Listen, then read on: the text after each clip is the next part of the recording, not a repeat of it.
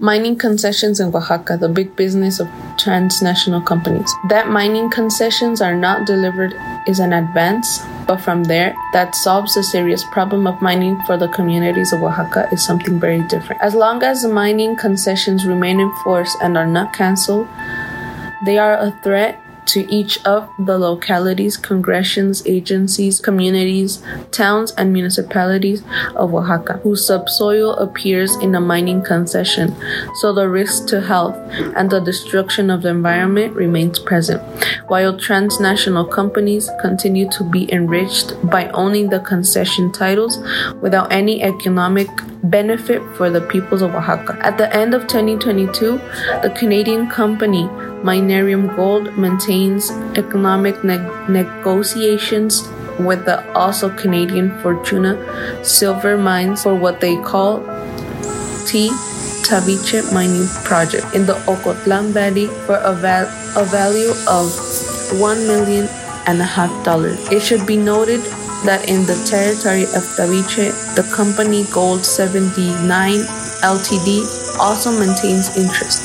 At the same time, Minerium Gold during 2023 continues to seek agreements with other companies to extract copper and gold from the jungle of the Chimalapa. The Canadian company Vortex Metals boasts a capital collection of 4 million Canadian dollars. The company is fully financed to start subsoil drilling, mining exploration scheduled for the fourth quarter of 2022 and the first quarter of 2023. With four concessions covering 1,904 hectares, Vortex Metals plans an exploratory camping in the municipalities of Santiago Astata and Santo Domingo Tehuantepec for the search for copper and gold.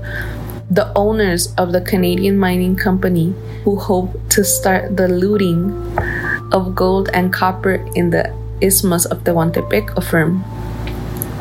The Vortex Metal leadership team believes that the company is well positioned for the potential discovery of a completely new copper and gold mining camp on our properties.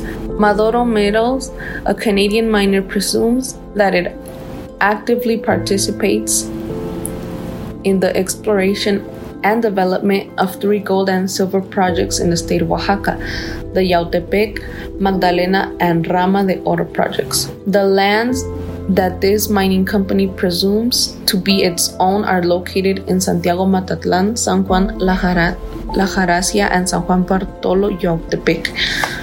The mining concessions that it maintains in force total almost 1,500 hectares of these populations. Inomin Mines, for its part, bought the projects called La Gitana and Peña Blanca located in Oaxaca from the company Gunpoint with 1 million shares, $2,500 in cash, and a royalty of 1.5% of the value of the operation to the previous company that owned the concessions, which means a direct benefit for the owners and investors.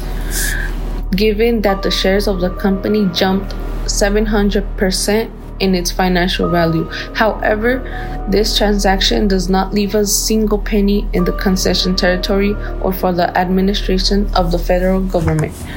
The mining panorama of the state of Oaxaca, an official document published by the Mexican Geological Survey at the federal government, recognized until 2020 the existence of 322 mining concessions.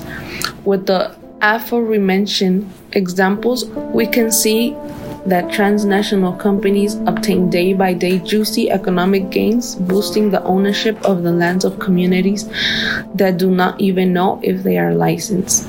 The serious problem caused by mining for the communities of Oaxaca has not been solved at all. Clandestine Cabin Productions.